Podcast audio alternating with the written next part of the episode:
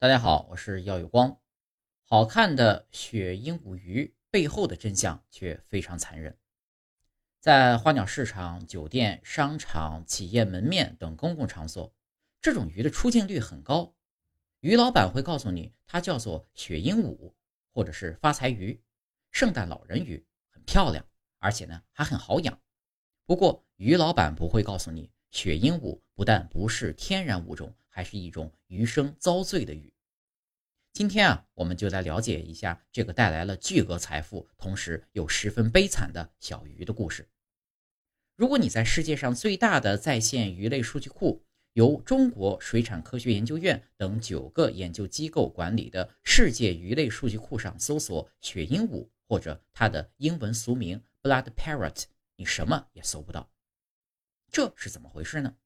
答案很简单，因为。世界鱼类数据库只收录了天然鱼种，雪鹦鹉在自然界中并不存在，它是一种纯人造鱼，而且还是一种杂交鱼，类似于骡子，无法生出后代。不过，这种杂鱼却不是杂鱼。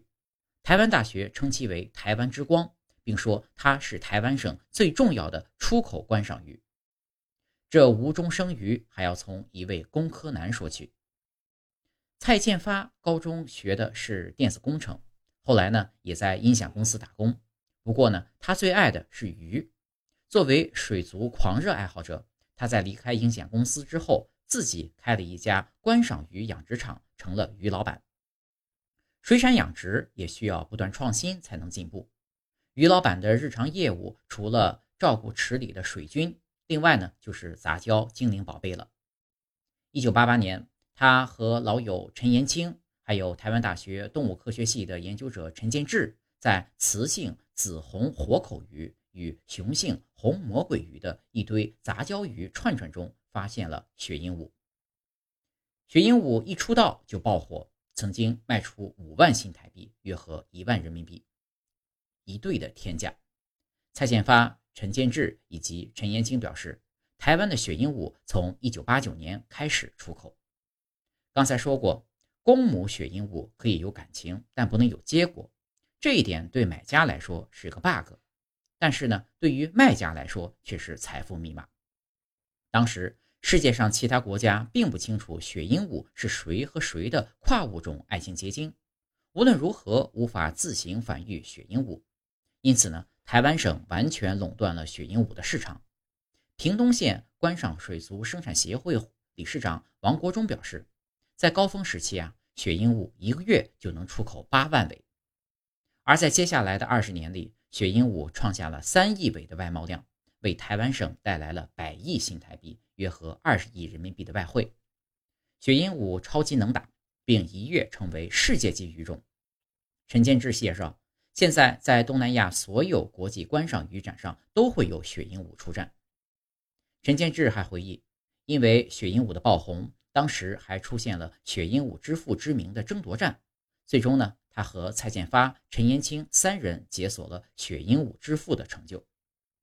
然而，台湾大学却指出，杂交鱼的外表越美丽，通常呢也越畸形，寿命也越短。雪鹦鹉呢也非例外。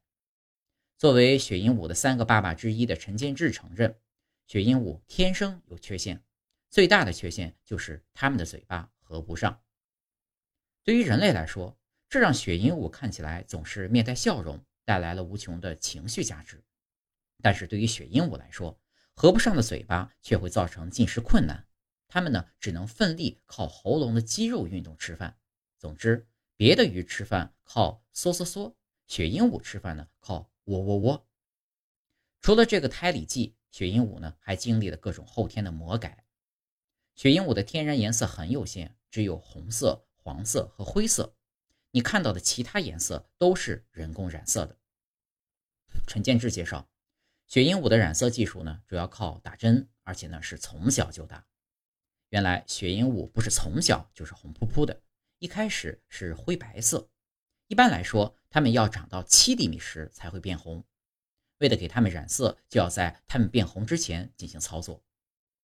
由于雪鹦鹉的红色和橙色来自于虾红素。养殖者呢，就在它们的成长期剪掉、断掉虾红素，然后呢，在血鹦鹉的背部打色素针，这样血鹦鹉就会变色。打蓝色呢，就会变成蓝鹦鹉；打粉红色就会变成粉红鹦鹉。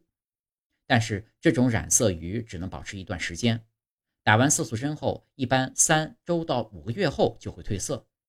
为了让鱼缸里随时有彩色鹦鹉，玩家呢只能不断的充金币。最惨的恐怕还不是染色血鹦鹉，而是叫做一颗心的血鹦鹉。这种血鹦鹉看起来非常可爱，因为长得呢就像一颗爱心。不知你有没有看出什么不对？一颗心的屁股上怎么会有一个小揪揪？原来啊，一颗心是人造残疾鱼，在二三厘米长的时候呢，小鱼的尾巴就要被剪掉了，这样它们长大才能变成一颗心。陈建志介绍，在做过手术的在做手术的过程中啊，小鱼有十分之一会死去。同理，还有一种叫做五角鹦鹉的血鹦鹉的背上被动了刀。他介绍，这类手术在二零一五到二零一六年很流行。而随着魔改的真相逐渐扩散，现在国外不少水族爱好者开始抵制这类畸形鱼。当然了，雪鹦鹉能被魔改，是因为它们确实抗造。雪鹦鹉对水质要求不高，也不太容易生病。总而言之，只有非常坚强的鱼，才能在承受了打针、残疾、无法大口吃饭的痛苦后，还能为人类带来源源不断的财富。如果你有幸收养了这种鱼坚强，请务必。好好对待它。